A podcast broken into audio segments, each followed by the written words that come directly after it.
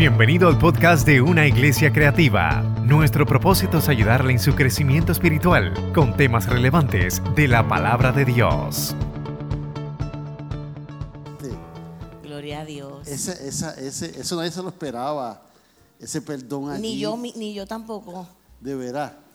No, porque hasta donde estaba en la programación era que íbamos a honrar a doña Anisa, la mamá de Arelis, le, le dedicábamos a ella el, el evento eh, como representación de sanidad interior. Una mujer que públicamente pues Perdón. ha manifestado que, que ha trabajado su, su restauración y como ya habíamos entrevistado a Alex Trujillo, y ya él había salido del escenario y después es que viene doña Nixa, pues hasta el programa era que Alex entraba a entregarle las flores del homenaje a doña Nixa, pero en algo que solamente puede hacer el Espíritu Santo, Wow. cuando están ellos ahí uno al lado del otro, me inspiró a Alex, me inspiró a Alex, eh, ¿verdad? En ese mover de, de- del espíritu, porque Alex le dio un abrazo tan fuerte a doña Nixa cuando le entregó las flores, que entonces ese fue como que el, el pie Sí, forzado sí, sí, sí. de lo que estaba fluyendo espiritualmente, eh, para entonces invitar a Alex a que le pidiera perdón a doña Nisa de parte de quien había asesinado a su hija. Y bueno, cuando yo estoy son- solamente como que a mitad de explicar el ejercicio, eh, Alex inmediatamente entendió y él extendió la mano para quitarme el micrófono. Y él, ¿verdad? En, en la sensibilidad del trabajo que el Señor ha hecho en su vida, porque Él es un milagro. Uno lo mira y su color de piel, su pelo, su mirada, todo es, es dramáticamente diferente. Una transformación poderosa que el Señor ha hecho con Él y se pone en la posición de quien, ¿verdad? Mató a su hija y le pide perdón. Eso es un ejercicio Sí. de psicológico. Es de una escuela psicológica bien famosa, que es la escuela Gestalt, que es bien rica para hacer ejercicios de cierre, de hacer closures. Y entonces él lo hizo y, y también fue una belleza que doña Nixa eh, le dijera que lo perdonaba, pero a la misma vez fue de bendición para Alex porque Alex cargaba con sentimientos Wow. de culpa, o sea que fue una sanidad bidireccional. Sí. Fue algo bien, bien glorioso. Así que te felicitamos. Sí. Eh, has bendecido a Puerto Rico en, en gran manera. Quita la pastora, un momentito. Ese día yo estuve allí. Yo podía exprimir mi, mi mascarilla, porque fue algo que yo creo que el corazón más duro ese día se iba a ablandar. Eh, ellos pensaban que estaban siendo ministrados y éramos nosotros los que estábamos siendo ministrados allí. Fue un proceso de sanidad, eh, ¿cómo se dice? Colateral. Sí, Colateral. Sí, bidireccional, decimos, Ajá, ¿verdad? porque que fue- todos, todos Ya. fuimos tocados. Fue, fue todos. colateral de todo el mundo. Sí, fue, Sí. fue- Yo no paraba de hablar de eso. O sea, primero no tenía palabras para describir lo que se vivió allí y después yo no paraba de hablar de lo que, de lo que vivimos allí. Fue bien, bien bonito. Fue. O- honro a Luis Armando, a mi esposo, porque Luis Armando fue quien tuvo la visión de invitarlos a ellos dos. Wow. Sin imaginarnos por completo, ¿verdad? Todo lo que el Señor iba a hacer. Pero el- Alex había dado el testimonio en esas semanas en Nueva Vida. Y pues Luis Armando vio la reacción de la gente y entonces cuando pensamos, porque todos los años le dedicamos a una mujer el, el evento. Y pensando a quién dedicárselo, pues entonces Luis Armando tiene la idea de que sea a Doña Nixa. Doña Nixa estaba en Estados Unidos porque ella se fue con su otra hija. Y nosotros la volamos para que viniera a Puerto Rico al, al evento y fue una experiencia bien sanadora para ella.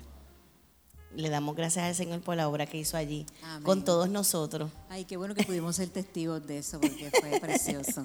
Gloria a Dios. Sí. Gloria a Eh, Dios. si alguien falta por escribir su pregunta, levanta su tarjetita y un mujer va a pasar y la va a recoger. ¿Está bien? Vamos a comenzar con nuestras preguntas y respuestas.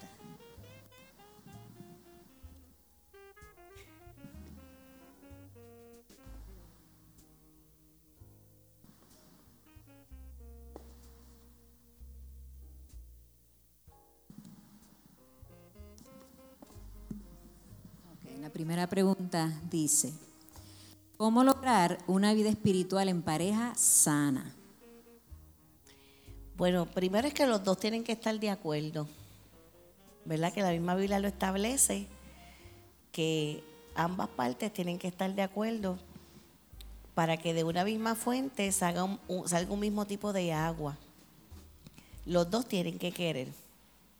Eso sí que más de una vez en terapia de pareja hemos trabajado que cada miembro de la, de la pareja, aunque deben hacer ciertos ejercicios espirituales juntos, que ya en breve vamos a mencionar, eso es algo bien personal y bien individual también. Eh, Es motivo de ciertas crisis cuando una de las partes siente frustración porque el otro no rige su vida espiritual como yo lo hago. No ora el tiempo que yo oro, no ora de la forma en que yo oro, no lee la palabra como yo leo la palabra, no tiene revelación de Dios como yo tengo revelación de Dios. Y eso no necesariamente va a ser de forma paralela. Idealmente debe ser así. Idealmente y debemos procurar hacer unos ejercicios y utilizar unas armas para que sea de esa manera, pero siendo realistas, no siempre va a ser así. Eso también hay que respetarlo. Ahora, cuando los dos están de acuerdo, siempre es bueno tener el tiempo devocional, que es el tiempo de oración juntos. Eso en parejas modernas, las parejas actuales que tienen multiplicidad de roles, porque están trabajando, más tienen a los niños, más están bregando con las tareas de la casa, más tienen eh, trabajo en la iglesia, se congregan y todo lo demás que pueda venir de otras necesidades, de otras figuras, de la familia extendida, para eso hay que estructurarse. Hay que estructurarse. A mí me gusta mucho cuando vemos en la Biblia que Lucas destaca sobre Jesús en el Monte de los Olivos, que él fue allí como solía hacer. O sea que él tenía un lugar determinado para su vida devocional y yo creo que debemos tener ese lugar y ese horario ponerlo en la agenda y hacer el, el hábito de la oración. Si es en la mañana, que creemos mucho en la oración de la mañana, David habla de la importancia de la oración en la mañana, porque es una oración de preparación para el día. Y con todas las cosas que están pasando en el ambiente, esa oración es bien importante. Más bien la oración de la noche es una oración entonces como de gratitud del cuidado de Dios para con nosotros pero debe haber acuerdo, estructura, organizarse para eso y tercero, respetar que el crecimiento y el desarrollo espiritual es algo bien personal de cada cual con Dios, en un trato que Dios tiene con cada uno. No, y, ahí mismo, por experiencia propia, establecerlo todos los días es bien difícil. Por los horarios Sí. de trabajo, por las responsabilidades. Sí, sí lo es. ¿Verdad? Pero una vez que se hace el hábito, esto es como cuando se hace ejercicio, que ya eh, todo tu sistema te lo pide. pues aquí aplica lo mismo. Y yo estoy segura que aquí hay muchos que si no oran en la mañana sienten que no pueden funcionar. Que su día es totalmente diferente si no oran. O sea que una vez se hace la disciplina, que miren acá en términos psicológicos, ¿cuántos días son los que un ser humano, si repite una conducta por esa cantidad de días, hace un hábito. ¿Cuántos días son? Son las primeras tres semanas. Una vez que se hace las primeras tres semanas, mire, eso va a fluir y ya va a ser una necesidad eh, del alma, una necesidad del alma. ¿Qué estoy haciendo aquí? Tú sabes, organizando preguntas según el tema. Ok, las dividí aquí. Esto es como preguntas prematrimoniales o preguntas de matrimonios que llevan poco tiempo. Tengo aquí que dice, ¿cuál es el mejor consejo que puedes darle a una persona o pareja que aún no se ha casado? Oh, tremendo. ¿Dónde están los novios aquí? Levanten la mano, por favor. Los novios. ¡Qué bueno! ¡Qué bueno que los incluyeron! Porque ustedes están en fase preventiva. Todos los demás estamos en fase remediativa. Así que es extraordinario que estén aquí y estén buscando estas herramientas. Pues miren, yo creo que el consejo más importante es el de trabajar la sanidad de las experiencias del pasado. Nosotros cuando vamos al matrimonio vamos con una mochila. Algunos van con una mochilita pequeña, así como mi cartera, pero otros van con una mochila bien grande. Desde las experiencias que se pudieron haber tenido en el hogar de origen, lo que ocurrió también en relaciones de pareja anteriores y las situaciones que han ocurrido durante el noviazgo. Vamos a repetir eso otra vez. Vamos a repetir eso otra vez. Lo que pasó en el hogar de origen, porque hay una tendencia que si eso no está sanado, si eso no está trabajado, se van a repetir los, los patrones se repiten. La belleza es que dentro de cada uno de nosotros hay un poder dado por Dios para que si nos damos cuenta de eso, ven que algunos me están mirando con la cara de remediativo.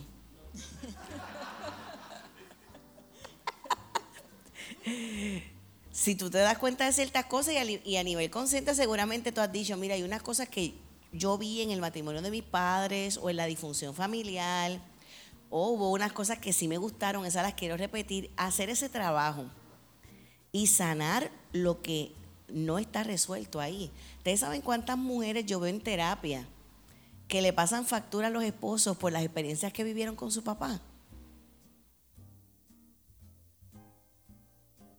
¿Cuántos hombres vemos en terapia que se bloquean cuando sienten que la esposa es cantaletera porque les recuerda a su madre?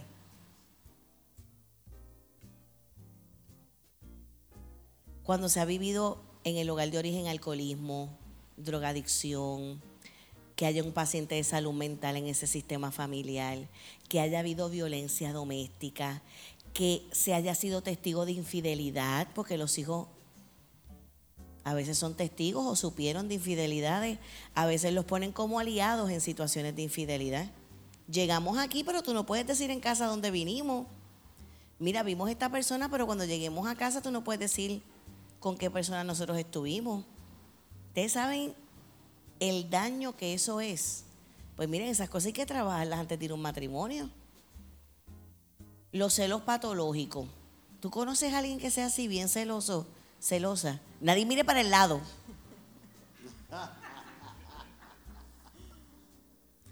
En el porciento más alto de los casos eso viene de una historia.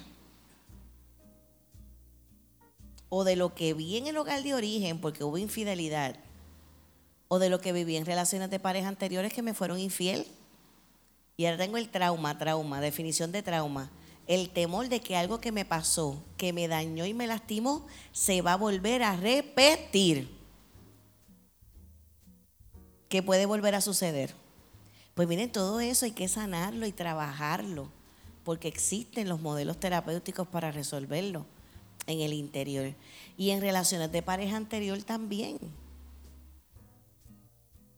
Por ejemplo, cuando una persona tiene un problema que no está, este diagnóstico no está en el manual DCM, no está en el libro de diagnóstico, este diagnóstico no está, pero debería estar, macetería.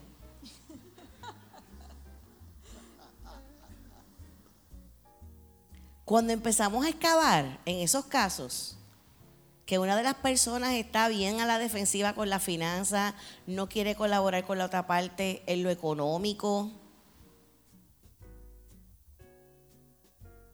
En el casi casi todos los casos, porque uno nunca debe generalizar, pero casi en el 100% de los casos, es porque les robaron dinero en una relación de pareja anterior los abusaron económicamente, les quitaron una casa, les robaron dinero de cuentas de banco, le pusieron una pensión alimentaria que fue una cosa de una barbaridad. Y entonces la persona no quiere volver a sufrir eso. eso es para dar un ejemplo. ¿Qué me pasó a mí en una relación de pareja anterior que me pudo a mí haber afectado? ¿Eso yo lo tengo totalmente resuelto? ¿O estoy en riesgo de cobrarle a esta persona? que Dios ha puesto en mi vida esa experiencia. Así que es sanar el pasado. Que esa pregunta la tengo aquí, ¿cuándo sé que es el momento preciso para casarme? Pues creo que contestamos la pregunta. Cuando ya hemos sanado el pasado. Y también en cuanto a tiempo promedio, la literatura, esa pregunta es importante. La literatura plantea que debe ser un mínimo de un año. Esa pregunta es importante, pastores, porque una de las cosas que más los terapeutas de familia estamos viendo es que las personas están brincando etapas. Se casan rápido. O peor aún, se van a vivir, a convivir rápido. No, pero Lija, aquí no lo tienes que decir porque somos cristianos. Se van a convivir, se casan, brincando etapas. En seis meses tú no conoces una persona. Si en los seis meses uno todavía está en un, en una, en un, en un proceso de mercadeo, tú, tú te estás vendiendo. Y en el proceso de mercadeo tú te presentas tal y cual tú no eres. Mm. ¿Verdad que sí? Desde las cosas más simples. Yo me acuerdo que la primera vez que Luis Armando me llevó a comer a Chile de Plaza de las Américas, él me dice, ¿quieres un postillón? No. Ahora nos saltamos el molten.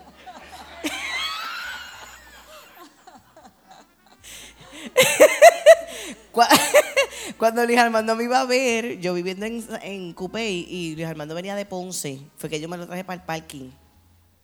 Pero Luis Armando es de Ponce. Y cuando Luis Armando llegaba a casa, ay, bendito, estaba vestida, bañada. Tenía yo tenía el pelo por la cintura. Y ese, mira, me salía humo del pelo de esa plancha que me había pasado. Después cuando él vio la luna de miel, que yo me hacía un dubi con una, con una media pantyhose encima. Para que el dubi dubi no se me saliera. Y también yo de él descubrí cosas que no, no sabía, ¿verdad? Como el extremo en el orden. Mi esposo es extremadamente organizado. Ustedes dirán, ay, qué bendición. Extremadamente organizado.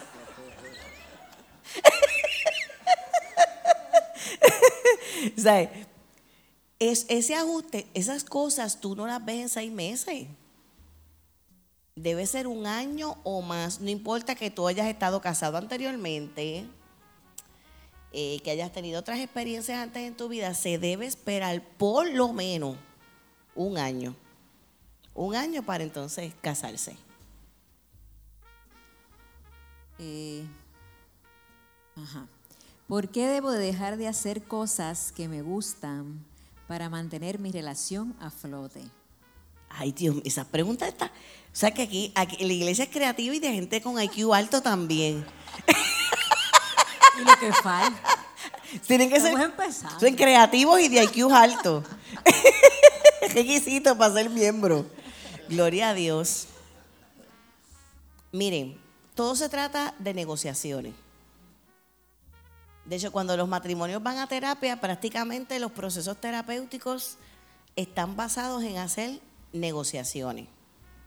Y ahí hay dos vertientes en cuanto a esa pregunta. Hay una vertiente de qué cosas yo puedo aceptar de ti y yo las puedo negociar que a mí no me afecten. Va- va- va- va- va- va- Vamos a repetir eso, vamos a repetirlo, va- vamos a repetirlo. Hay cosas que tú puedes negociar de características, cualidades, hobbies, modelos, métodos, filosofías de vida, unas cosas que tú las puedes negociar de que tu esposo y de que tu esposa sea así. Ahora, hay unas que no se pueden negociar y esas son las que yo tengo que trabajar y cambiar. ¿Dónde está la línea? El maltrato nunca se puede negociar. El maltrato verbal, que me diga cosas que van en contra de mi dignidad, que me diga cosas que laceren mi autoestima, que me diga cosas que realmente es una agresividad pasiva porque no gritó, pero con lo que dijo la persona me trituró internamente y sabe que eso me hace daño. Como comparaciones, ay, tú eres igual que tu mamá, ay, tú eres igual que tu padre. Humillaciones. Lo que es el maltrato físico. Lo que es querer tener relaciones sexuales sin mi consentimiento, no solamente en frecuencia, en tiempo, en posiciones, porque desde 1989 en Puerto Rico, eso es un delito. Puede ser tu esposo o tu esposa, pero si quiere hacer contigo lo que tú no quieres, es una violación. Eso no se puede negociar. El que la persona sea infiel y no reconozca que está mal y no hayan cambios, que hayan problemas de adicción, en cualquier tipo de adicción, alcohol, droga, al cannabis, porque hay gente que está adicta psicológica al cannabis, a la pornografía, que eso está en la iglesia como ponerle un bizcocho encima de un counter al mediodía, a la pornografía, a las compras, la adicción al teléfono ¿No les ha pasado que aquí de un restaurante y observan otra pareja? Se sentaron cada uno con el teléfono. Pidieron el aperitivo, les trajeron el agua en el teléfono. Les trajeron la comida, se comieron la comida y los dos en el teléfono. Se comieron el postre y se fueron y nunca hablaron entre ellos porque estaban todo el tiempo en el teléfono. Eso es una de las adicciones más fuertes que se trabajan en terapia. De hecho, se está hablando de lo que es el síndrome hotel. El síndrome hotel es que están viviendo juntos, pero no hay conexión entre ellos emocional. Y por supuesto que cuando no hay conexión emocional, ni no hay conexión emocional ni psicológica, se pierde también la conexión física. Porque una cosa se cuela de la otra. Yo tengo parejas que me dicen, nosotros nos comunicamos dentro de la casa por mensajes de texto. Digo, si un día tú estás cansado en la, cama y tú dices, mi amor, ¿me puedes traer el agua porque estás en la cocina? Eso es una cosa. Pero haber perdido la comunicación, que todo sea a través de la tecnología, eso no se puede negociar. Y saben que ahora con lo que viene de meta, ¿ya lo vieron qué es eso? Lo que va a sacar ahora Facebook, meta un mundo virtual. Yo llegué los otros días a casa, pero Luis Armando es bien sabio y a veces yo le digo unas cosas de unos casos y él me hace ver otro ángulo. Llego a casa y le digo a Luis Armando, hoy vi un caso donde ella se fue con el avatar. Luis Armando me dice, ¿qué es eso? ella empezó, ella, un avatar es que ella se hizo una muñequita entran a un mundo virtual. Eso ya existe, está bien, mis amados, esto ya existe y ya está dentro de las iglesias. Había otro muñequito, que es una persona que está detrás del muñequito, y allá en ese mundo virtual se enamoraron. Y ella decidió irse para los Estados Unidos con el avatar. En una idealización de un mundo fantasioso que no existe. Eso no se puede negociar. La adicción a los juegos, eso no se puede negociar. Eso, eso hay que cambiarlo. Pero otras cosas se pueden negociar que no son tan importantes como a veces yo me le quedo así mirando a las parejas. No vamos a invalidar que eso es importante para ellos, pero a veces yo digo, ay Dios mío, Liz, es que deja la cortina del baño abierta cuando a mí me gusta cerrada. Es que aprieta la pasta de diente por arriba cuando a mí me gusta que la apriete por abajo. Y a veces en el caso anterior yo estoy escuchando una tragedia que está viviendo ese matrimonio, pero a nivel de tragedia. Y está esta pareja peleando por la pasta de diente. Esas son cosas que se pueden negociar. O comprar dos pastas. Exacto. Como la división de las tareas de la casa, que a veces es mejor comprar platos plásticos.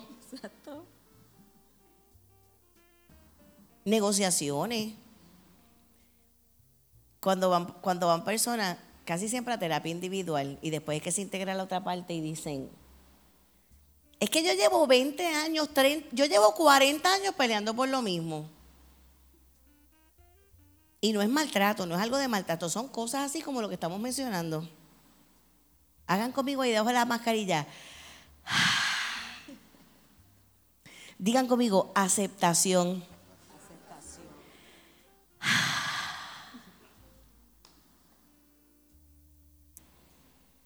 Eso, tú, querer cambiar en toda otra persona que sea como tú quieres que sea, esa locura solamente se nos ocurre hacia los seres, hacia los seres humanos.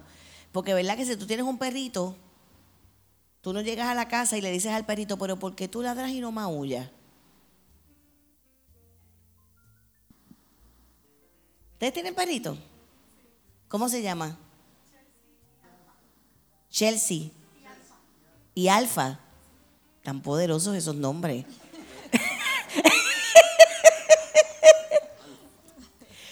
Cuando tú llegas a la casa, ¿cómo Chelsea se pone? se pone bien contenta. ¿Verdad? No le decimos a Chelsea, pero Chelsea, ¿por qué tú ladras y no maullas? ¿Por qué te tengo que dar comida de perro y no comes comida de gato? Chelsea, pero ¿por qué yo te tengo que bañar y no te bañas tú sola como se bañan los gatos? Jamás se nos ocurriría decirle eso a una mascota.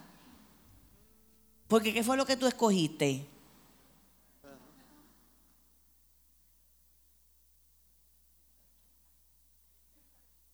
Miren, y a veces cuando exploramos lo que te enamoró de la persona, es después lo que te empieza, como dice Félix Casado, te hiende la paciencia. Pero si tú sabías que la persona es así. Y hasta eso fue lo que te enamoró de la persona. Porque ahora tú quieres que la persona sea otra persona que no es. Lo triste de esto es, mis amados, que a veces cuando se quiere cambiar al esposo y a la esposa es a base de idealizaciones. Y las mujeres que están aquí conmigo, digan esto por favor. Disney nos metió un embuste. Ya mismo van a repetir los hombres. Ese hombre, cara y cuerpo de Chayán, que va a venir en un caballo blanco a salvarte. ¿Está bien? Te va a dar unos trajecitos que tú vas a hacer así y te cambiaste de jopa. Te lleva a vivir a un castillo con un séquito y con sirvientes. Que tú no vas a tener que hacer nada porque te va a rescatar, te va a rescatar y te va a proteger en todo y te va a rescatar y te va a salvar. Digan conmigo las mujeres, ese hombre, en Puerto Rico no existe. y probablemente en ninguna parte del mundo. Ahora repitan conmigo los hombres. Esa mujer que yo recreé por lo que vi en mi hogar de origen no existe.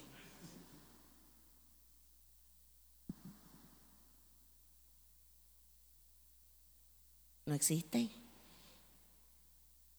Por lo menos en Puerto Rico no vive. Entonces, no es que me voy a conformar con unas cosas que no debo, nego. Díganme ustedes qué fue lo que dijimos que no se puede negociar. Dígame. Cualquier tipo de maltrato y las adicciones. Pero todo lo demás si eso es quién es la persona. Mira tu joya preciosa, mírale, mírale. Mira tu joya preciosa, mira. Mira tu joya preciosa, mira. Aunque tú en momentos de frustración, es más, en el lockdown, en el lockdown, tú pensaste, si esto es una joya preciosa, una joya en bruto. Eso tú lo dijiste en el lockdown.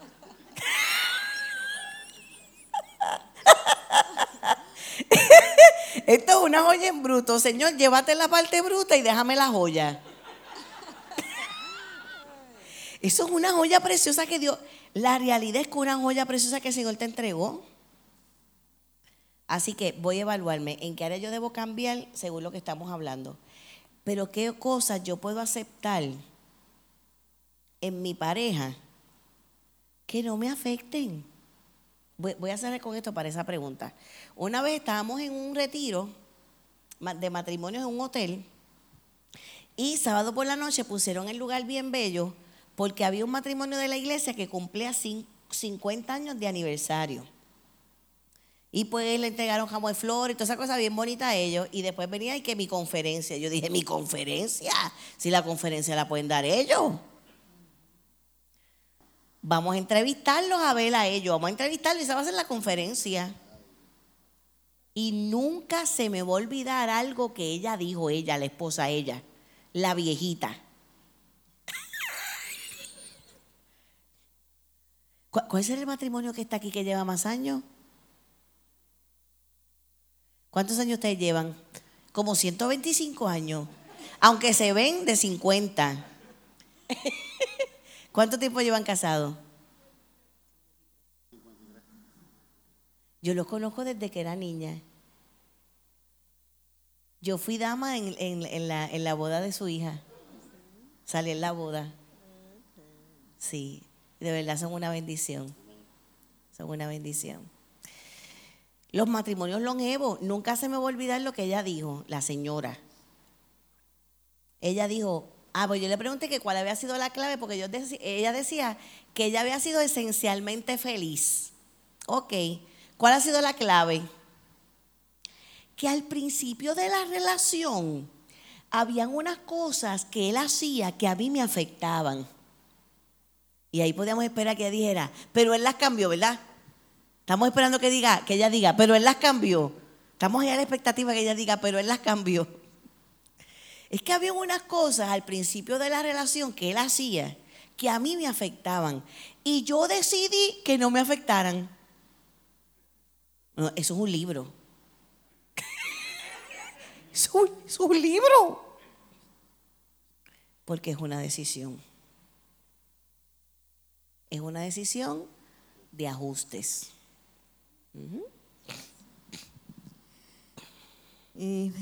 hay preguntas que no, si a lo mejor usted se da cuenta que yo no leo su pregunta literalmente, es porque hay preguntas bien similares. Parecidas, sí. Ajá, entonces como es, la, cuando la lea, pues le va a contestar su pregunta porque es más o menos pues, la misma idea. Exacto, si se repiten, pues ya sabe. Pero. Ok.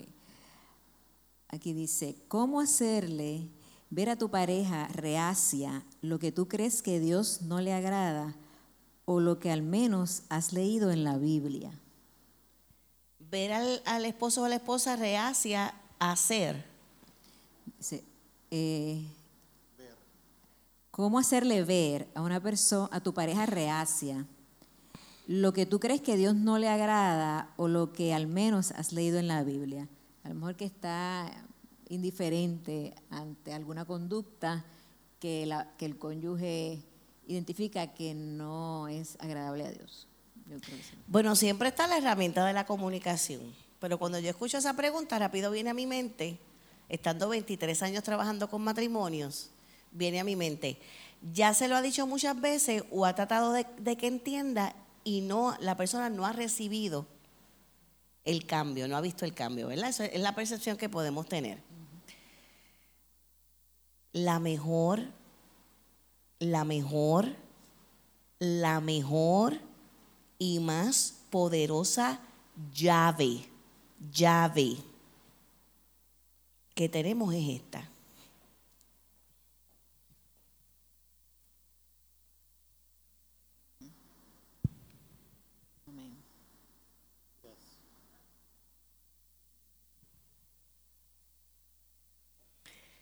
Aunque cuando tú lo hagas, la otra parte esté dormida. Doctora, permiso. La oración. Yo muchas veces le digo a la gente, si esto no funciona, haz así para que de arriba baje. Si esto no funciona, mándala arriba y que de arriba baje. Me encanta, lo voy a copiar. Muchas veces voy a estar señalando para el techo de la oficina. Maravilloso, la oración. La oración. Les voy a dar un testimonio. No era, no era de una conducta inmoral, pero Luis Armando estaba en un trabajo que a mí no me daba paz. No me daba paz en una universidad. Al les cuento. ¿Quieren que les cuente? Les cuento. De hecho, Luis Armando se enteró de esto los otros días porque yo lo dije en una predicación.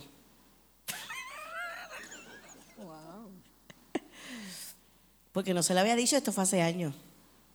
Al punto que a mí, les cuento, les cuento. A mí me invitaron a dar unos talleres de una asociación profesional. Me invitaron a dar unos talleres y los talleres eran en esa universidad. Y cuando yo voy entrando con todas mis cosas, me dieron ganas de vomitar. ¿Están conmigo? Me dieron náuseas y ganas de vomitar. Pero ¿qué pasa? Yo dije, a mí me gustaría que si yo estoy, que me encanta un lugar donde estoy trabajando, a mí me gustaría que Luis Armando se empeñara en que yo deje ese trabajo. No. La verdad no por mi temperamento, no me gustaría que me lo dijera, no, no me gustaría que insistiera, deje ese trabajo. De verdad, a mí no me gustaría. Yo decidí no decírselo a Luis Armando. Luis Armando es mi, es mi segundo esposo. No mucha gente lo sabe, pero yo estuve casada joven, dentro de la iglesia. Y en ese divorcio yo aprendí, porque cometí un montón de errores, en ese, en ese matrimonio yo cometí un montón de errores, nos casamos bien jovencitos. Y yo era bien cantaletera, sumamente cantaletera. Y con el maljato de ese divorcio yo aprendí que ese método no iba a ser efectivo.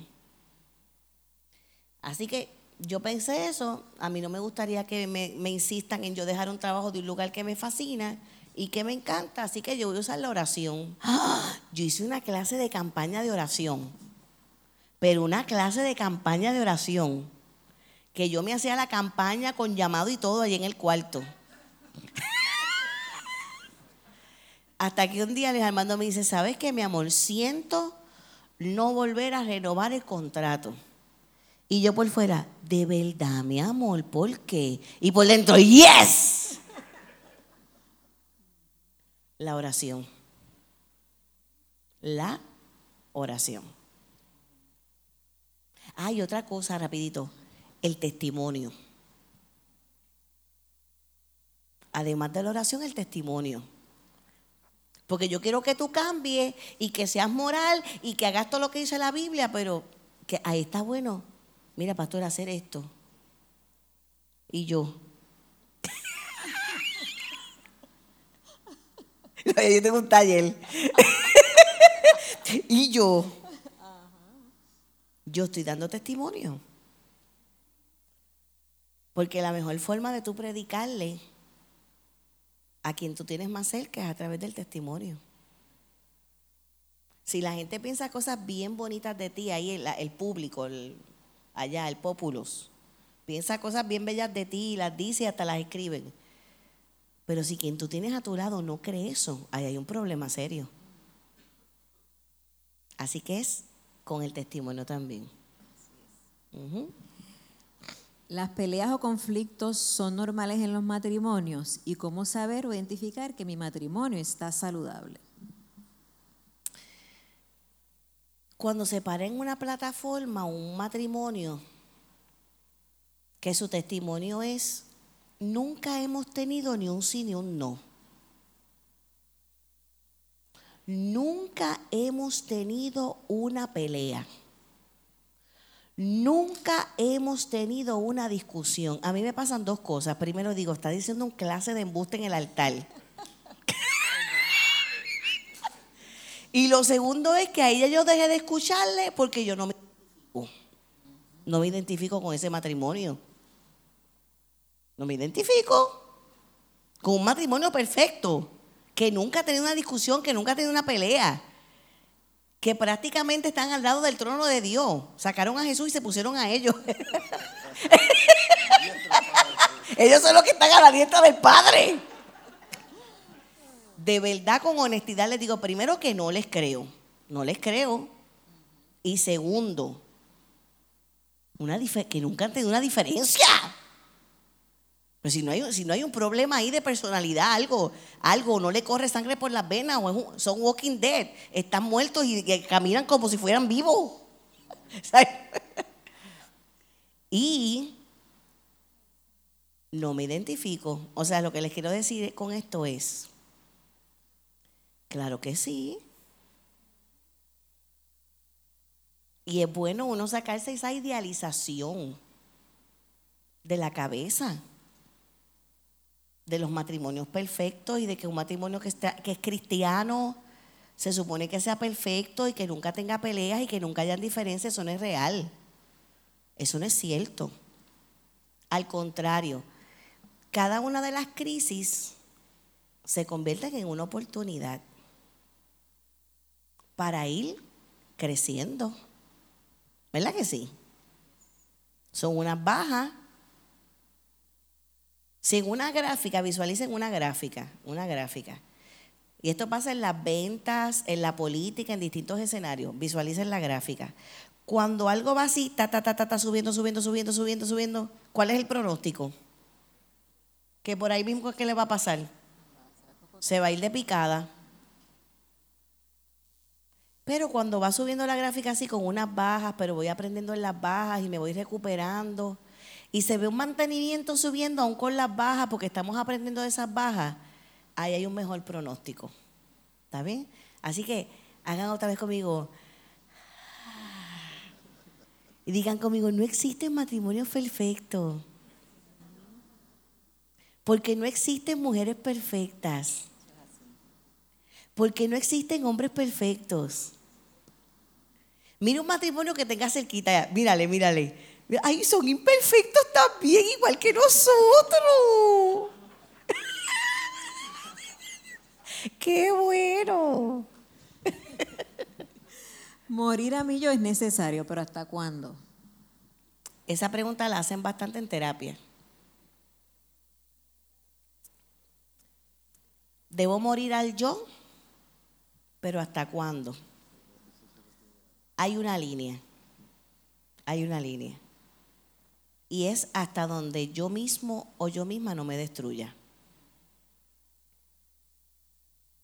Porque esa no es la voluntad de Dios. Fíjate que el mismo Jesús no dijo, el mismo Jesús no dijo, ama al prójimo más que a ti. ¿Qué fue lo que dijo? Ámalo tanto como te debes amar tú. Así que esa es la línea. Y a veces es muy bueno hablar de esa línea para que se generen los cambios. Siento decir algo, y esto es profundamente psicológico y es bien interesante. En ocasiones yo me puedo convertir en responsable de que la otra parte no cambie lo que debe cambiar porque sigo muriendo al yo y acostumbro a la otra persona que yo soy siempre quien va a ceder. No. Una vez a mí me impactó mucho eh, escuchar al doctor Dobson, el de Enfoque a la Familia, el americano, el que originó el, el movimiento de Enfoque a la Familia. Él hablaba de la asertividad.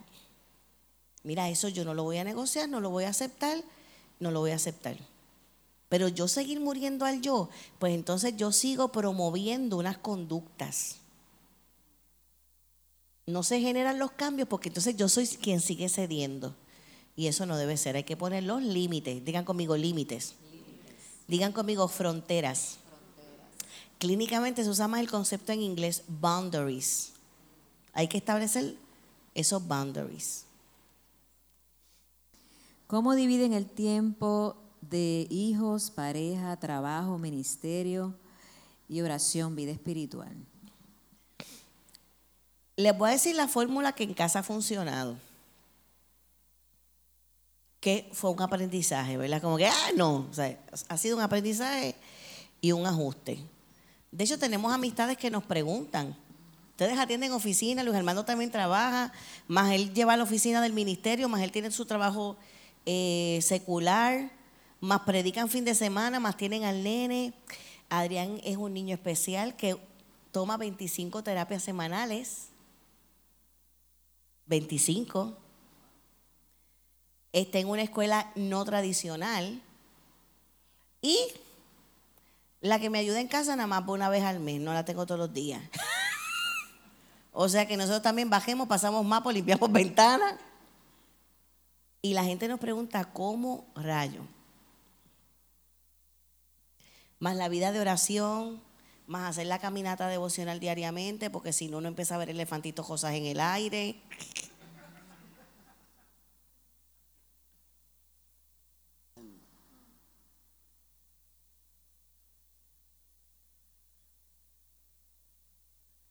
Digan conmigo, estructura.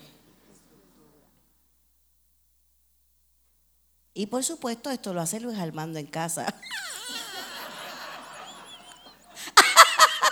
que es una leyenda y me puso a mí colores para que yo la entendiera. y cada color pues tiene un significado. Y ahí se pone todo, todo. Porque si no, la agenda se traga las cosas que son las más importantes, ¿verdad? Pero se trata de organización y yo creo en hacerlo así por escrito, un diseño. Yo creo que donde hay orden, nuestro Dios es un Dios de orden. Donde hay orden, hay éxito. Pero tiene que haber el diseño de la estructura, de la división de las tareas, las horas que estamos en el trabajo, pero las horas que estamos en la iglesia. ¿Y qué, día vamos a sacar, a sacar para nosotros? ¿Y qué día va a ser para tiempo de familia? Eso hay que ponerlo en agenda. Y está ahí, y, hay unas cosas que a nivel semanalmente no van a variar. Porque son cosas que ya se pusieron, que esos son los días y los horarios en la semana en que, eso se va a hacer. Y hay otras cosas que van a tener su variación, ¿verdad? Pero hay unas que no se pueden negociar. No se pueden negociar. Así mismito es. ¿Cómo puedo ayudar a mi cónyuge si está pasando por ansiedad? ¿Y qué herramientas, además de la oración, puedo tener para entender, entenderle y ayudarle? Otra vez, como dice la primera parte. ¿Cómo puedo ayudar a mi cónyuge si está pasando por ansiedad? ¿Y qué herramientas, además de la oración, puedo tener para entenderle y ayudarle? Esa pregunta es hermosa, porque esa pregunta refleja a una persona que ama y que quiere ser de bendición, ¿verdad? Tres técnicas, vamos a hablar de tres técnicas. Sí, y, eso, y esto está ahora mismo en boga, o sea, con todo lo que estamos viviendo, los trastornos de ansiedad han aumentado dramáticamente, la orden del día son los ataques de pánico, o sea, gente que nunca en su vida había vivido una ansiedad clínica, la está viviendo por primera vez, o sea, esto es una, esto es una realidad y hoy aquí están esas bellas personas que están teniendo este desafío. Tú como pareja, que es la pregunta, ¿qué, ¿qué tres cosas puedes hacer? Número uno, preguntar directamente en qué yo puedo colaborar contigo. Porque a veces lo que yo he diseñado no es lo que la otra persona necesita. ¿Verdad que sí? Así que la primera es preguntar, ¿en qué yo puedo colaborar contigo?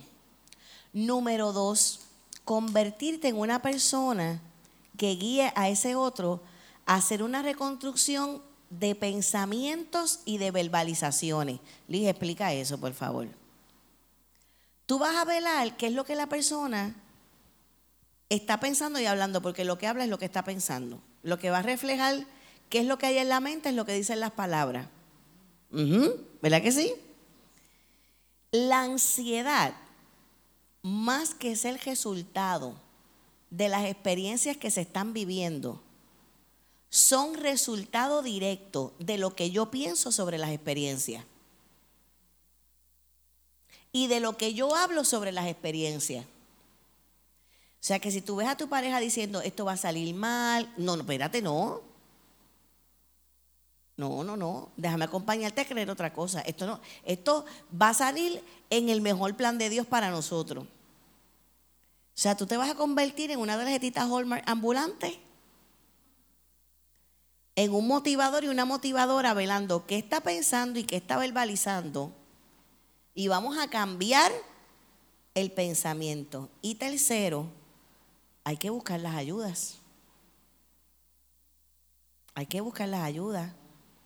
las profesionales, las espirituales, para hacer ejercicio físico. Hay que buscar las ayudas. En ocasiones hasta para la nutrición, pero hay que buscar las ayudas.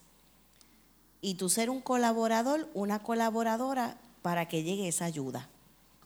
¿Está bien? Tengo aquí dos preguntitas acerca del perdón. Del perdón. ¿Cómo pedir perdón cuando no estás acostumbrado a hacerlo y se me hace difícil pedir perdón porque llevo luchas internas? ¿Cómo lo puedo dar? La persona que toca esa extraordinaria batería la domina por la práctica. ¿Verdad que sí? Toda persona que está aquí que toque un instrumento musical o que sea bien bueno en un área profesional, académica, llegó a ese nivel a través de practicar. Ponle la mano en el hombro a tu pareja, ponle la mano en el hombro y dile, practicar, hace, hábitos. Miren, una vez yo estuve leyendo por ahí que todas las personas tienen la capacidad de ser ambidiestros. Que si una persona pierde un brazo, puede desarrollar las mismas habilidades con el otro. Pero cuando tú empiezas a, por ejemplo, escribir, si tú eres derecho, y ahora resulta que tienes que escribir con la mano izquierda. Y, dice la ciencia que lo puedes lograr, pero a principio te vas a sentir raro, te va a doler el brazo, te puedes sentir incómodo, ¿verdad? Hasta que va a llegar el momento en que con la práctica va a venir la perfección. Así es con el perdón. Y con otras conductas de las que tú no estés acostumbrado, que tú no estés acostumbrada. Practica lo voy a decir, lo voy a verbalizar. Porque si tú has fallado, porque la pregunta, es, la pregunta es sobre una persona para pedir perdón, si tú has fallado, es importante que pidas perdón. Y que lo verbalices, aunque eso no sea un hábito que tuviste en tu hogar de origen. Digan conmigo, toda conducta se da por repetición y se da por modelaje. Pero por sobre todo, las conductas se pueden modificar. Aunque tú no la hayas visto en tu hogar de origen, tú puedes practicar una conducta que tú quieres hacerla nueva, parte de tu vida, porque sabes qué es lo que es, es lo que es saludable, qué es lo que va a traer bendición. Vamos a practicar. Te pido perdón por y vas a decir por qué pides perdón. En, en, ese aspecto, si fuera una pareja que tú sabes que él nunca ha pedido perdón o ella y surge ese milagro, es importante la otra persona afirmar y, qué lindo y qué bueno, Es importante eso. Bien importante, porque a veces hasta de forma inconsciente la otra parte puede bloquear. Ay, es que no me pediste perdón como yo quería. Ay, Dios mío, pero nunca te había pedido perdón en 20 años. A ese, comentario me refiero que... Eso es como hay parejas que me dicen, Doctora, lo que pasa es que él no habla nunca, él no habla. Después cuando van a terapia conmigo no se callan. Doctora, es que ella no habla, ella no habla. Y en terapia conmigo no me dejó a mí hablar. Habló, habló, habló. Y después bien gracioso porque después que habló, habló, me dijo, doctora, que mucho usted me ayudó. Yo no dije nada. Pero cuando vienen a la terapia los dos juntos, la persona que dice, es que no me habla, pues los ponemos a hablar.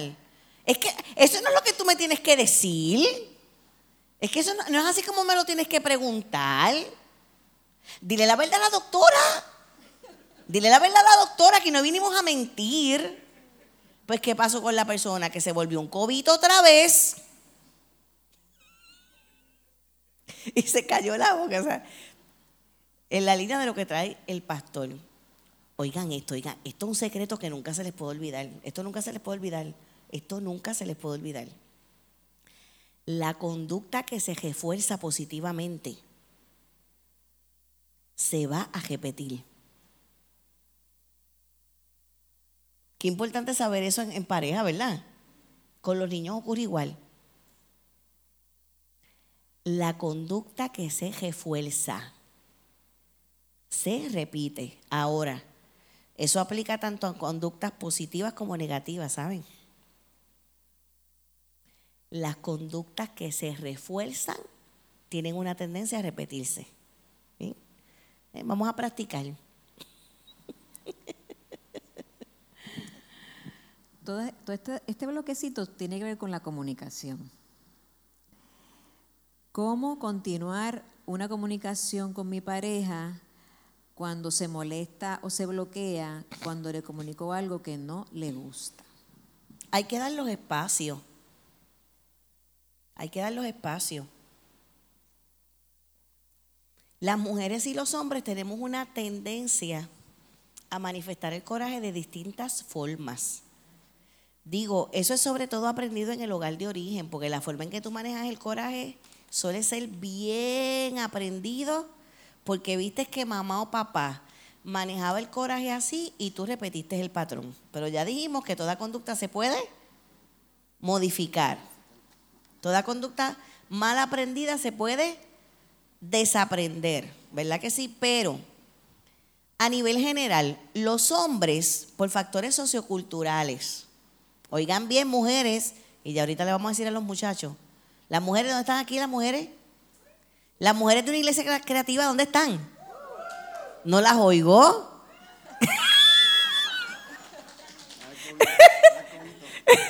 Que con cobito. Está- Mira, pastor, están esas mentes corriendo. Le vemos las bombillas desde acá. Están esas mentes, mira. Gloria a Dios por eso. ¿Dónde están las mujeres?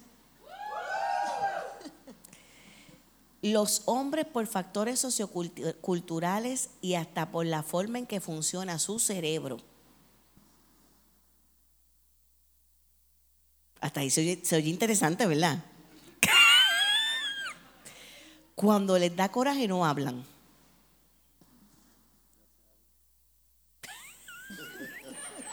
Leí pa.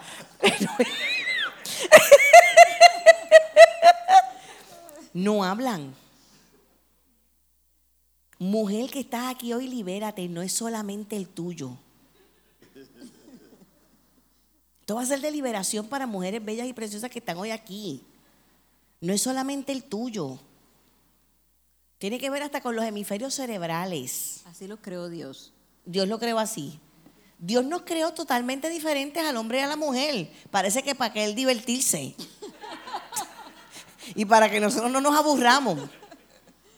O sea, ponle nombre a tu milagro matrimonio.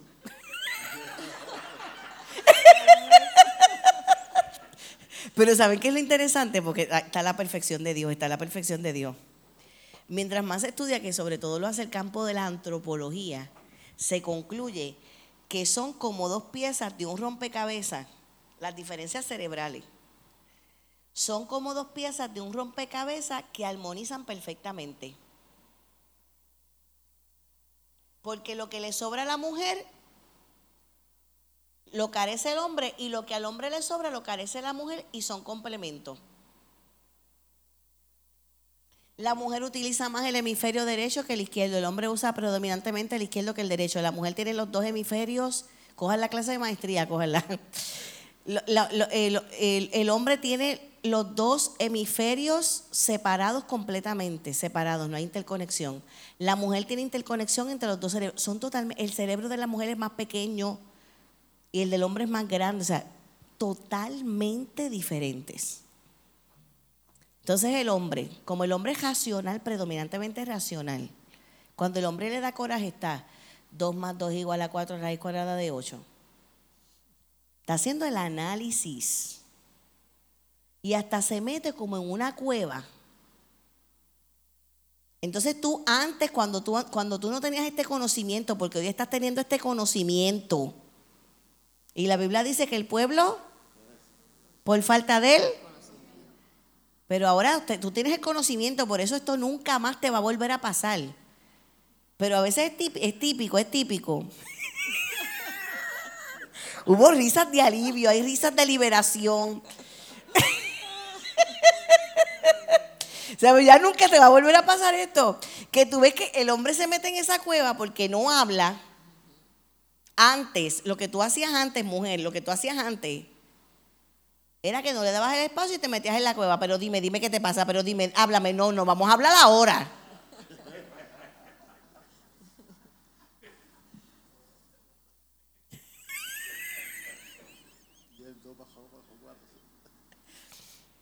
Exacto, y el 2 mantos igual a 4 cada de 8. Entonces, como la mujer es predominantemente emocional, hemisferio derecho del cerebro, y está interconectado con el izquierdo, aun cuando es racional, no puede dejar de meter las emociones. ¿Vieron qué interesante es esto? Como él no ha hablado, él no ha hablado, pero ella es emocional y creativa, predominantemente lingüística, una mujer habla eh, tre- 29 mil palabras diarias más que un hombre. Y ya yo tengo casi, casi comprobado que si es protestante, evangélica, habla por lo menos 69 mil más.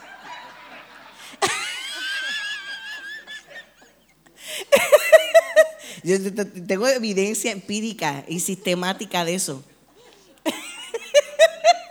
Entonces, ah, la mujer no tiene información, es emocional, él no habla, así que ella entra en conclusiones. Eso es que te gusta María. Eso es que te gusta María. A ti lo que te pasa es que te gusta María. Porque resulta que ella, ella vivió una infidelidad en el pasado.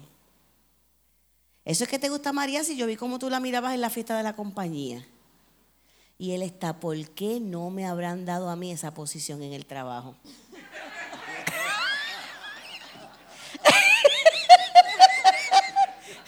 Estoy tan molesta que se, tan molesto que se la dieran a, a Carlos Manuel. Cuando quien se ha fajado en esa compañía he sido yo. Y ella, ¿te gusta María? Eso es que te gusta María. ¿Ves? No me contesta porque te gusta María. Porque no me lo puedes negar.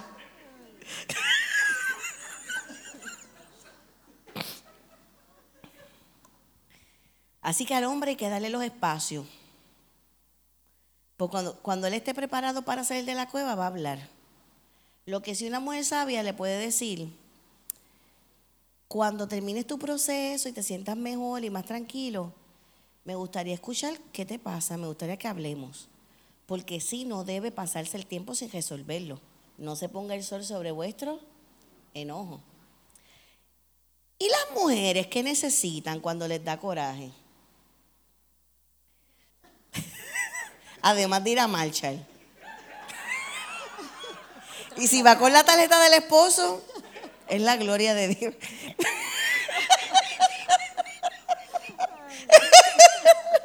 Pero además de ir a marchar, además de ir a la mujer necesita sentirse escuchada. Y que emocionalmente es validada. Aunque tu hombre que racional, tú tengas la razón. Pero para la mujer lo más importante no es sentir que tiene la razón, sino que fue entendida. Los hombres me están mirando como que ves que son 16 tomos de enciclopedia. Ella lo que necesita es ser entendida. No es ni, ni saber que tiene la razón. Porque a veces después en el, cuando bajan las aguas y todo, tú le explicas, tu hombre le explica y ella dice, verdad, él tiene razón. Pero ella lo que necesita es sentir que es escuchada, validada emocionalmente y que es comprendida. Como decir estas palabras, hombres que están aquí. Me imagino cómo te sientes. Creo que si estuviera en tu lugar me sentiría igual que tú. Esas palabras que son empáticas. Eso es lo que la mujer necesita. Y después tú le das un buen abrazo, que queda la mujer ahí protegida en los brazos de su hombre, porque saben que hombres que están aquí No importa los grados académicos que pueda tener una mujer, no importa lo exitosa que sea, no importa que ella gane tres veces más que tú, no importa que ella sea la líder, toda mujer necesita sentirse protegida por su esposo.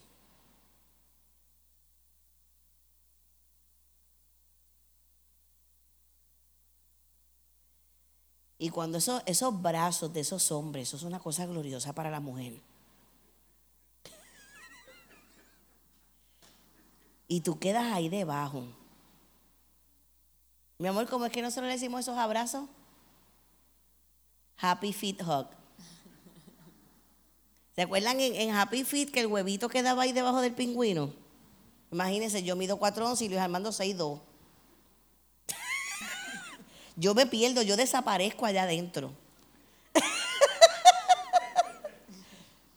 Eso es glorioso. Eso es lo que la mujer necesita.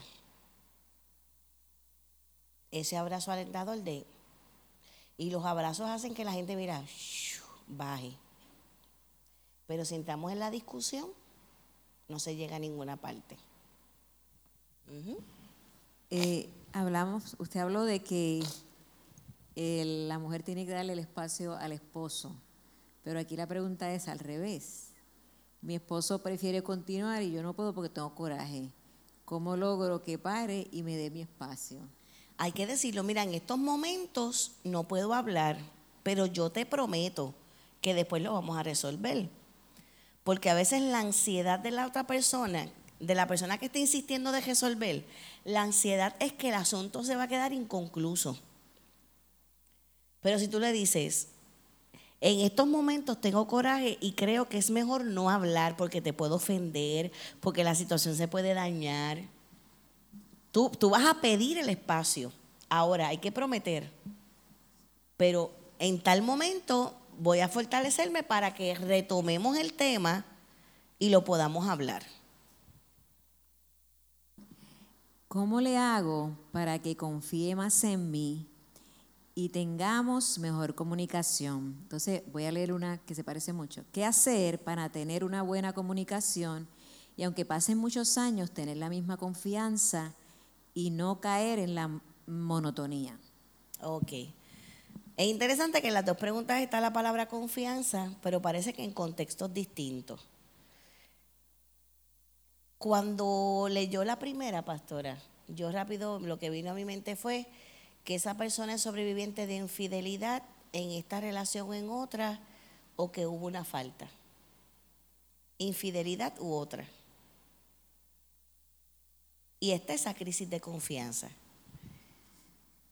Cuando hay crisis de confianza, les tengo que decir que eso es una de las cosas más complejas de recuperar. Cuando la confianza se ha perdido, si la falla fue en esta relación. Ahora bien, la persona que se identifica que falló, la persona que fue quien contribuyó para que la confianza se quebrara, ¿verdad? Esa persona tiene un rol. Tiene el rol de hacer unas cosas concretas para que confíen en mí. Porque si hubo una infidelidad, así haya sido hace 30 años atrás, pero no quiero que me cojas el teléfono, duermo con el teléfono encima, tengo una clave y no quiero que tú la sepas, que eso para mí es un no en un matrimonio. Eso para mí es un no absoluto. En el matrimonio, porque tú no puedes saber cuál es la clave de tu esposo y de tu esposa. Si la cambia y una persona que está tratando de recuperar confianza y cambió la clave, o sea, hay, hay unas cosas concretas que la persona que contribuyó a que se perdiera la confianza tiene que hacer.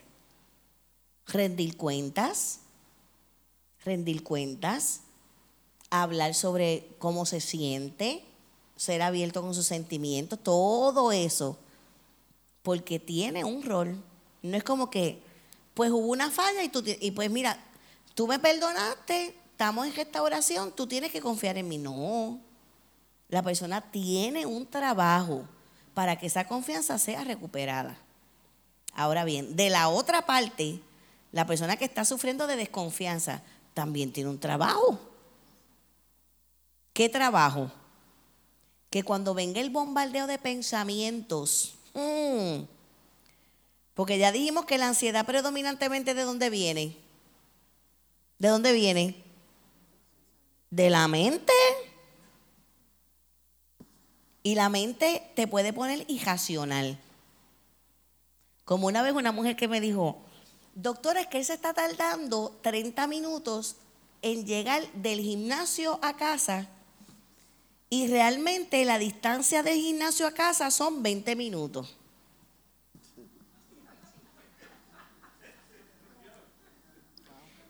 Y yo le digo, pero es que son 10 minutos de diferencia. Y ella se cuadra y me dice, doctor, usted sabe que en 10 minutos se pueden hacer muchas cosas. Sos una persona con una crisis de confianza. La persona se puede volver hasta. O sea que la persona que está quebrantada en la confianza también tiene el trabajo, mira, principalmente aquí. No me contestó la llamada. Eso es que está, eso es que está hablando con la persona. O eso es que está con otra persona. O sea, tiene un trabajo de batallar con esos pensamientos negativos y transformarlos por positivos. Otra técnica que se sugiere mucho es hablar. Yo confío en ti, aunque yo diga, no confío, no confío en divino. Pero lo que yo hablo se convierte en mi verdad. Vida o muerte hay en el poder de la lengua, dice Proverbio. Y en la psicología se dice que el mensaje que tú repites y tú te lo sigues repitiendo y tú te lo sigues repitiendo, tú te lo vas a creer. Yo confío en ti, yo confío en ti. Además de que la persona que falló necesita escuchar que confían. Porque cuántos hombres y mujeres me han dicho en la terapia, pero para que yo voy a hacer cambios y como quiera no confían en mí. Yo confío en ti, confío en ti, aunque por dentro todavía, yo confío en ti. En el nombre de Jesús confío en ti. ¿Verdad?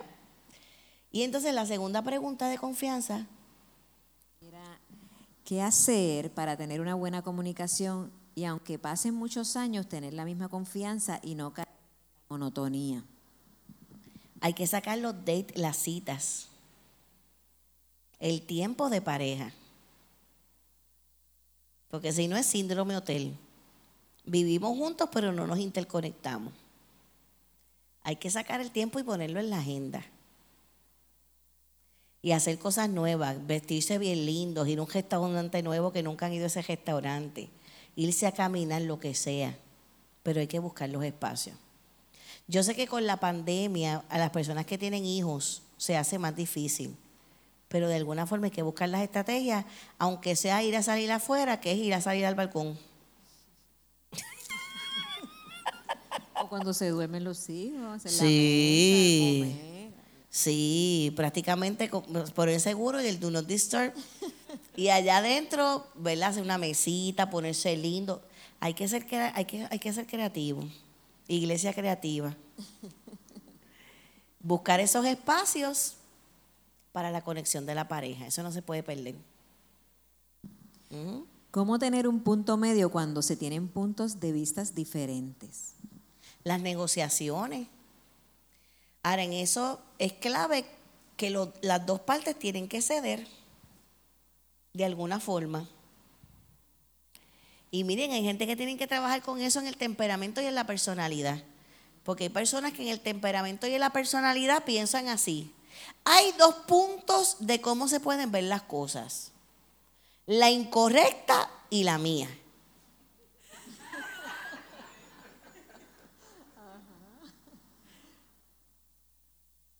yo eh, en un área eh, estoy mal y voy a aprender a aceptar eso. En que voy a ceder yo y en que vas a ceder tú. Las negociaciones. ¿Cómo ser abierto si siento que no se, or- que no lo- que no se logra conexión con la otra persona? Ser abierto. Ah, ¿Cómo ser abierto si siento que no se logra conexión con la otra persona? Parece como que no lo ha podido decir o no lo ha podido decir como necesita decirlo, ¿verdad? O como, no- como que no se siente que son compatibles. Puede ser también. Hay que hablar lo que se necesita.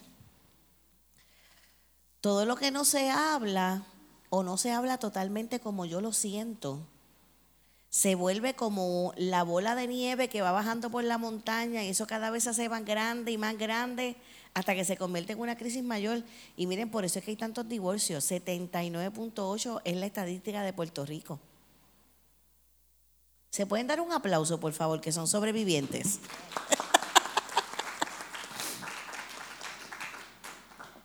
Por eso es el segundo modelo de familia, la reconstituida, y el primero son madres jefas de familia en Puerto Rico. Porque el divorcio está así de alto. Pero mucha gente va, al divorcio y esa es la razón por la que no se debieron haber divorciado. O sea, mucha gente se divorcia por cosas manejables.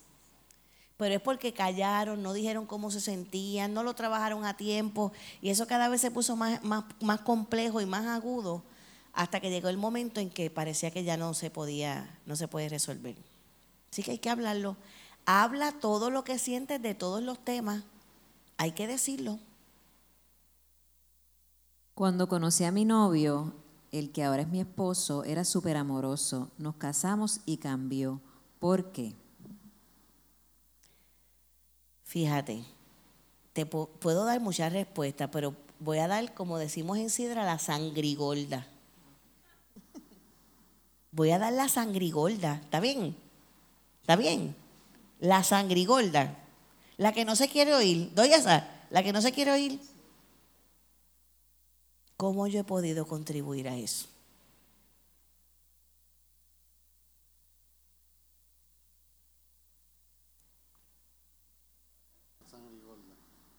Que si es que sangre gorda. ¿Cómo yo he contribuido? ¿Cómo yo he aportado para que haya ese bloqueo? Y yo diseñar las estrategias para desbloquear. Digo, a menos que hayan otras cosas patológicas, una enfermedad, estrés, ansiedad. Pueden haber otros factores, los pueden haber. Pero ¿qué yo estoy haciendo? Digan conmigo, buscar la vuelta. Ahora vamos a decir lo más picudo, buscar la vueltita.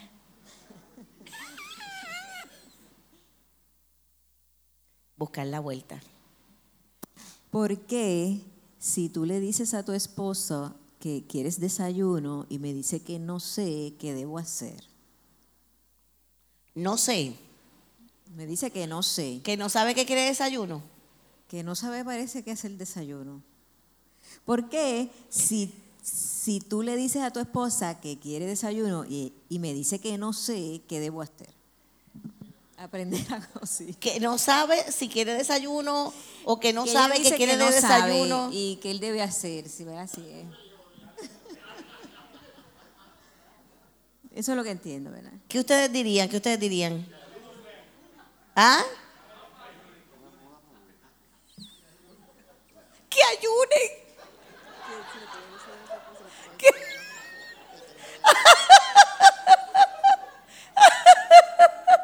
Esa la dijeron porque están en la iglesia.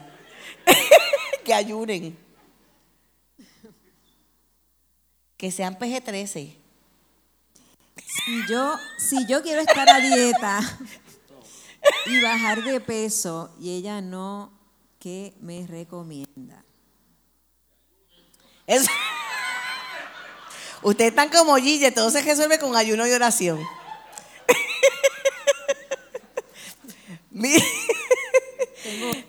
Ajá.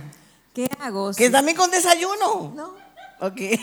¿Qué hago si siempre me quedo viendo televisión, si trabajo tanto para pagar nuestros biles de facturas, biles, que eh, afectará mi relación. Si trabaja mucho para pagar los biles. Sí, parece que le dedica muchas horas de trabajo para, para cubrir las necesidades del hogar, que si eso afecta a su relación y qué hace si cuando llega pues se queda viendo televisión. No, pues volvemos otra vez, la estructura tiene que estar puesta el tiempo de pareja. O sea que el tiempo de pareja no se lo puede tragar, las horas de trabajo y el descanso, porque tiene que haber también distracción y tiempo personal, ¿saben?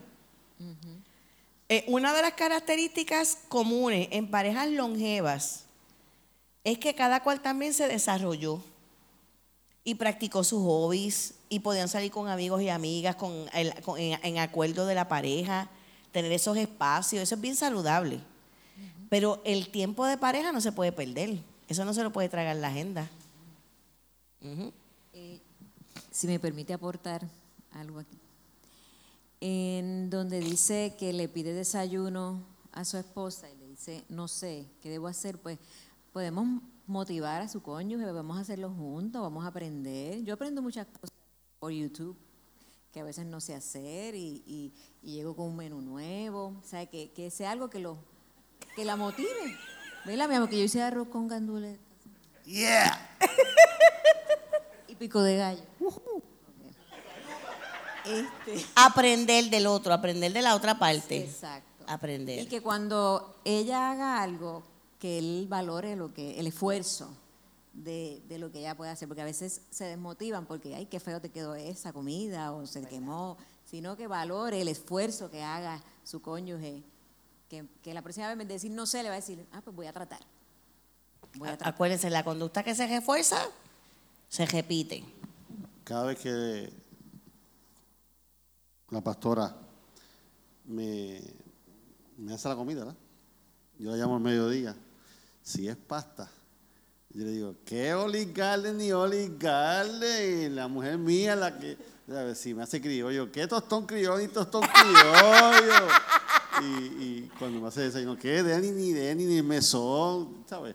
E- Esa palabra afirmativa y le doy un beso y le digo gracias porque estaba rico. Y, le- le- y, y aquí vamos a los cinco lenguajes del amor. Y usted me diría que eso, ese es el trabajo de ella, cocinar. Ese es el trabajo, pues no. Pero entonces eh, el detalle del hombre o viceversa es agradecerle su, su acto de servicio eh, con el amor, con el esmero que hizo y, y- y aportar a eso. Claro que en este caso, esa pregunta que, que hay que tomarla seria, tú sabes. Eh, eh, si no sabe la, persona hacer la cocina, eso, eso es serio. Y eso, y eso hay que aportarlo y hay que buscar la vuelta. Y nosotros hombres tenemos que afirmar a nuestras esposas. El arroz con salchicha hay que afirmárselo. El huevito así hay que afirmárselo. Ay, que huevito no me, quedó como te gusta, a mí me estaba rico. Tú sabes, y, no podemos, tenemos que aportar y, y fortalecer a nuestras esposas y, y saborearlas con ellas. Y si la, persona no sabe, como dice la pastora, pues unirse y, trabajar sobre eso. Qué lindo. Y en el de bajar de peso, pues le voy a hablar de mi experiencia. Dice, si yo quiero estar a dieta. dice, dice, si yo quiero estar a dieta y bajar de peso y ella no, ¿qué me recomienda? Pues eso es un dilema que en casa se toca mucho. Pero entonces me dice, vamos a caminar. Y yo, sí, yo voy contigo y caminamos. Y me dice, pues me haces unos menús. Y yo, claro que sí, yo voy a hacerte unos menús que sean, ¿verdad? Que no tengan grasa, pero no puedes hacer de Burger King cuando sales de aquí. O sea, entonces yo lo, sí lo velo. Pero a la misma vez yo lo apoyo. Entonces, si él quiere caminar, yo voy con él. A la primera vuelta yo estoy que no puedo más, él me quedo y la, la segunda. Pero estoy ahí. Para él, o sea, para apoyarlo en sus metas. Que, que aunque yo no quiera hacer dieta, o ¿verdad? o no me haga falta hacer dieta, pero él sí, pues yo tengo que apoyarlo a él. Como en otras, ot- en otras metas, en otros sueños que yo puedo tener, que él me apoya a mí. Hermoso. O sea, que es un apoyo mutuo. Y si la otra parte no quisiera, pues eso es algo bien personal. Tú puedes querer y yo no, pues también pues lo respetamos. No tiene que ser que los dos. Pero que no se come el quesito al lado de él y haga mmm, Exacto. Bendito Dios, no. que se lo coma encerradito. Vamos a hablar de sexualidad. Eh, ¿Qué consejos puedes darnos sobre el tiempo que debemos dedicarnos el uno al otro para la intimidad sexual? Eso empieza también con la estructura. Porque es que lo más comúnmente que vemos en terapia es la queja sobre la frecuencia. Es que hay insatisfacción con la frecuencia. Si yo hiciera una encuesta aquí yo estoy segura que eso saldría. Ay, Liz, eso saldría aquí. No es ni que no haya placer sexual, aunque en ocasiones se ocurre. Eh, no tiene que ver con la higiene, no tiene que ver con la frecuencia. Ese es el problema principal y el desafío principal que traen las parejas. Pero hay que empezar con esa intimidad emocional, esa salidita de ir a comer, esa caminatita eh, eh, juntos, los detalles, ¿verdad? para que lo otro se dé. En ocasiones hay que hacer la estructura hasta del, hasta del tiempo, en un acuerdo. Bueno, vamos a, poner eh, con qué frecuencia vamos a estar nosotros satisfechos. Aunque la frecuencia no es lo más importante, porque lo más importante es que haya placer sexual. Yo tuve una vez una paciente que me dijo, doctora, yo creo que yo nunca he tenido un orgasmo y tenemos relaciones todos los días. ¿Cómo yo sé si yo he tenido un orgasmo? Y yo me le quedé mirando y le dije, no lo has tenido.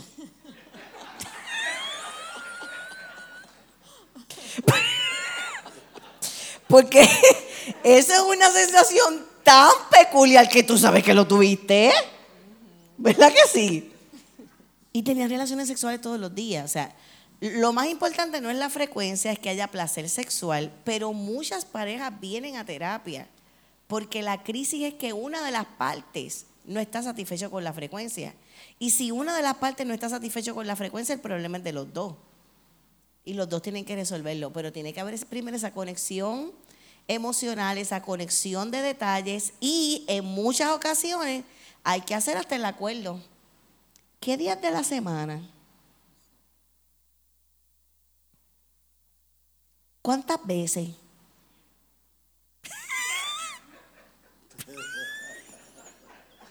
Leípa.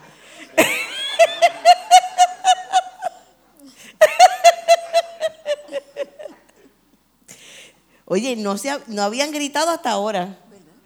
Por eso las dejé para lo último, por si les daba sueño. Eso es como una vez yo estaba, pero era un grupo gigante, porque juntaron los empleados de diferentes hospitales, de, la misma jama de hospital, pero de diferentes pueblos. Y había muchos empleados.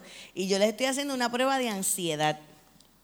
Y en uno de los, de los criterios, uno de los síntomas es eh, la pérdida del líbido, del líbido. Eso es un síntoma de ansiedad. Y entonces había habido un silencio en toda la prueba. Y en esa alguien dijo, ¿cómo fue? ¿Cuál es esa? ¿Qué número era esa? Porque las que tú tenías las tenías que marcar con un asterisco.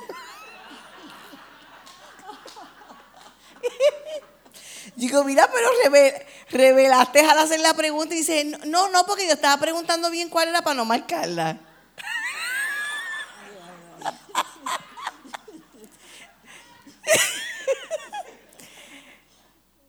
la conexión emocional y la estructura. Claro está, siempre, siempre también hay que descartar que no haya algo fisiológico, si hay pérdida de líbido, de deseo sexual, siempre, siempre, siempre hay que descartar primero que no haya algo fisiológico que lo esté provocando. A mí cada vez más me sorprenden cantidad de hombres jóvenes que tienen la testosterona baja. Problemas de circulación, problemas eh, de la presión sanguínea o están tomando altas dosis de medicamentos para la alta presión. Entonces eso afecta. La diabetes, que hay tantas personas diabéticas en Puerto Rico. En las mujeres cuando el estrógeno sube o baja o cuando sube mucho la progesterona o baja la progesterona. O sea, siempre, siempre, siempre hay que descartar primero que no haya algo fisiológico, eso es importante. Ahora les debo decir que en la mayoría de los casos no es por razones fisiológicas, es por cuestiones emocionales de una crisis de la propia pareja que se está manifestando en el sexo. ¿Cuán importante es el sexo en el matrimonio? Bien importante. Uno de los teóricos más famosos de terapia de pareja, Sherman, te habla del triángulo, del amor. Él te habla de los tres elementos que son un fundamento en una pareja. Tres. Y te, y te presenta el triángulo. Uno es la comunicación, que aquí se, se habló. Y, el, y dentro de la comunicación está la intimidad emocional. Porque para tú comunicarte tiene que haber esa intimidad emocional. Otra puntita del triángulo es el compromiso. ¿Cuánto yo estoy aquí?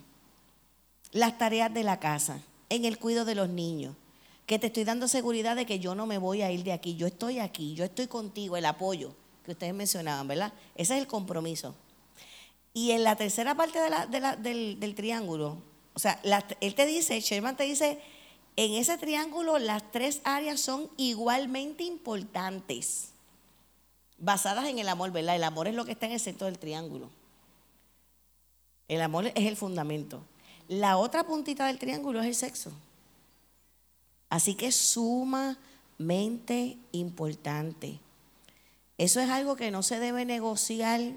No hay que buscar las formas, hay que buscar las estrategias, hay que buscar con qué nos sentimos cómodos, hay que buscar lo que es posible. Eso hay que negociarlo. Eso no se puede caer, no, pues no hay. No, eso hay que trabajarlo. Si, si hay una deficiencia ahí, eso hay que trabajarlo, no se puede dejar pasar, porque se puede convertir en, en otro tipo de problema más adelante para la relación. ¿Cómo hago para que mi cónyuge entienda que tiene que cuidar su salud? A veces me siento cansado de buscar a mi cónyuge sexualmente. Me parece que se acostumbró a que yo siempre lo busque. ¿Y cómo puedo hacer para que eso cambie? Yo le recomendaría a esa persona que busque ayuda profesional. Cuando, cuando ya tú no has podido, por tus propias fuerzas y por tus propios recursos, buscar un profesional. Y también, además de eso físico, ¿verdad? Ya, ya ahí la pregunta está la información de que hay una situación de salud que lo está provocando. Pero porque hay un bloqueo para buscar la ayuda de salud. A veces no es solamente eso. A veces hay unos aspectos emocionales. Está lo de salud, pero no busco la ayuda y no me cuido. ¿Por qué? ¿Qué está detrás? ¿Qué cosas? Les voy a decir algo que muchas veces puede estar detrás del bloqueo sexual. Ya dijimos, lo fisiológico hay que trabajarlo, pero en este caso, que ni aún lo fisiológico se está trabajando. ¿Esa persona tiene algún trauma relacionado al sexo?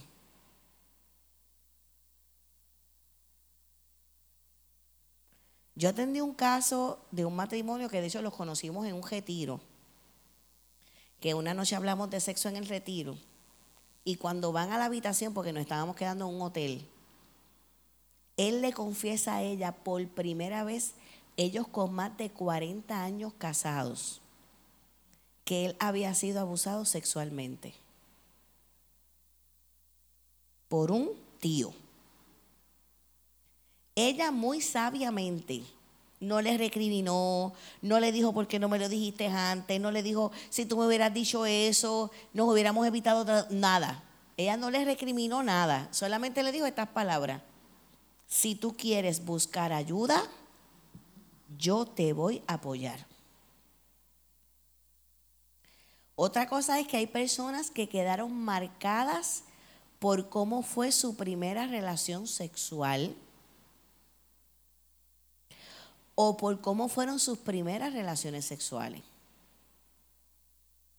Quedaron marcadas. Porque fue una violación prácticamente, porque le dolió demasiado, porque la persona no fue validada, porque miles de cosas. Pero a veces hay que ir a buscar ayuda profesional para indagar e ir más allá, qué es lo que está detrás del bloqueo. En ocasiones el buscar ayuda, aun cuando es de salud, también puede ser que la persona no se siente bien de ir a un médico a decirle, recétame algo porque tengo un problema en esta área. No, aunque miren, les voy a decir algo interesante que ha salido en la ciencia. Si este caso fuera de testosterona baja, no hay tratamiento.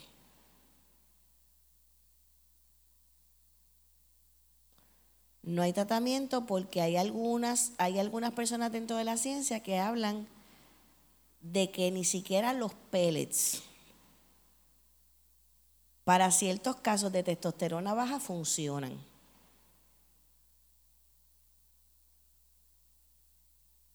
Y esas personas hay un montón, mucha gente con testosterona baja. Entonces hay que buscar otras estrategias, porque las relaciones sexuales son bien amplias, ¿verdad que sí? Y hay un montón de formas de derivar placer sexual.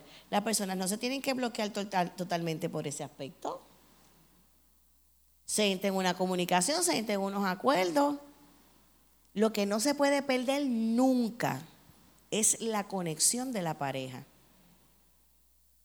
Eso nunca se puede perder, independientemente de que haya algo de salud envuelto. ¿Está bien? Sí que este tema es complejo. Es complejo y es amplio.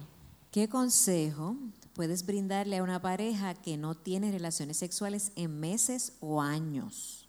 Tienen que buscar ayuda urgente, hay que ver si hay algo físico, si es que hay ansiedad, si hay depresión, si se está tomando algún medicamento que esté afectando el líbido. Hay que hablarlo. Hay que hablarlo y hay que trabajarlo, eso no se puede quedar así. Deben buscar ayuda profesional.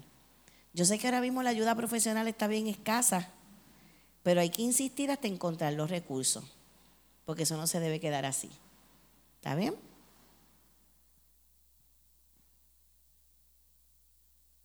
Quisiera que hablara sobre el respeto y el buen trato hacia la pareja. Pues un fundamento el amor y el respeto. Y cada cual, ¿verdad? Puede tener un criterio diferente de lo que el respeto es, pero hay unas, hay unas cosas elementales en cuanto a lo que es el respeto. Una forma básica de describirlo es, no le hagas a nadie lo que no te gustaría que te hicieran. Eso es respetar. Si una persona se siente respetada en una relación, va a amar y va a demostrar amor. Tengo una por aquí que también tiene que ver con eso, que dice, ¿qué cosas puedo hacer para hacerla sentir como lo que es una reina? Puedes buscar en internet.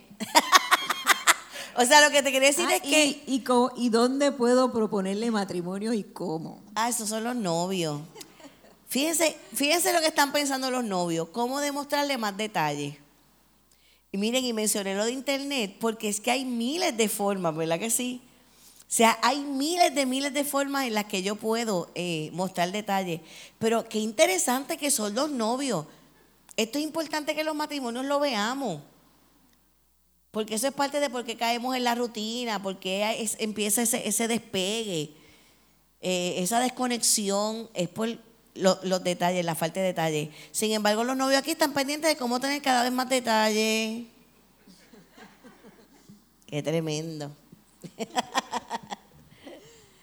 y por último tengo por aquí una que dice, ¿cómo poder entrelazar lo que Dios te dijo o lo que crees haber sentido que te dijo con lo que tu pareja cree o sintió lo que le dijo Dios? ¡Qué interesante! Esa pregunta está bien buena. Pues miren, yo creo que Dios es Dios y va a revelar lo mismo a los dos. Vamos a tener que buscar la oración para que Dios, pues Dios es Dios, uno solo Dios, Él va a revelar lo mismo. Una de las dos partes está oyendo otro mensaje que no es el de Dios. Y a veces lo que hay que esperar es tiempo. Que pase el tiempo, porque cuando Dios ha hablado, si Él cumple. Cumple lo que Él habló. Pues gracias, doctora, por contestarnos todas estas preguntas. ¿Cómo se sienten? ¿Contestaron sus preguntas? ¿Hay alguna otra pregunta que alguien se atreva a decirle? yo creo que están satisfechos todos. Yo creo que cogieron las primeras 10 terapias de pareja, las cogieron hoy. Fue como coger 10 sesiones de terapia. Y eso es lo lindo de, de noches como esta, que son tantos temas que de la pregunta de otro yo aprendo y es enriquecedor en esta noche. Así que, doctora, gracias por estar con nosotros. Gracias a usted. Tenemos una mesa atrás. ¿Qué tenemos allí? Una mesa. Ah, los libros, sí, Luis Armando los trajo. Yo dije, bueno, parece que ahora hay otra parte. Sí, sí, sí. No, no, no, no. no. Ya, termi- ya terminamos. Ay, no, de verdad, muchas, muchas gracias, es una bendición. En nuestros libros, pues, está Vive Libre, Vive Feliz, que es una guía terapéutica por 21 días de sanidad interior. El perfil psicológico de Jesús, cuáles fueron las emociones que nuestro Señor tuvo y cómo fue que las manejó. Lo que la pérdida no te puede quitar, que es para cualquier tipo de pérdida. Gana la batalla en tu interior, que son métodos contra la depresión y la ansiedad. Y está bien reciente que nos llegó en la Navidad eh, un libro que ah, de verdad ha sido un sueño para nosotros, que es un libro para niños. Nací para ser feliz. Está simultáneamente en inglés y en español. Y son cuentos para que los niños puedan manejar el bullying, para que los niños venzan temores. Lo más que se está viendo en los niños en este tiempo son miedos y ansiedades. Pues hay unos cuentos que van dirigidos a que los niños puedan canalizar eso. Es un libro bien interactivo porque hay unas partes para ellos colorear, para hacer unos ejercicios. Eh, ahí está en carpeta dura, bien bonito. Y cada producto pues tiene un costo de 10 dólares. Gracias por escuchar nuestro podcast. Para conectarse con nosotros, siga nuestra página web, unaiglesiacreativa.com o en Facebook, Una Iglesia Creativa, donde hay un lugar para cada miembro de su familia.